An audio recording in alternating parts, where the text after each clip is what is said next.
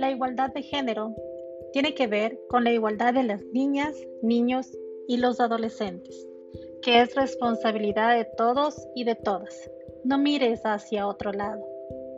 La igualdad de género significa que mujeres, hombres, niñas y niños deban gozar por igual de los mismos derechos, recursos, oportunidades y protecciones.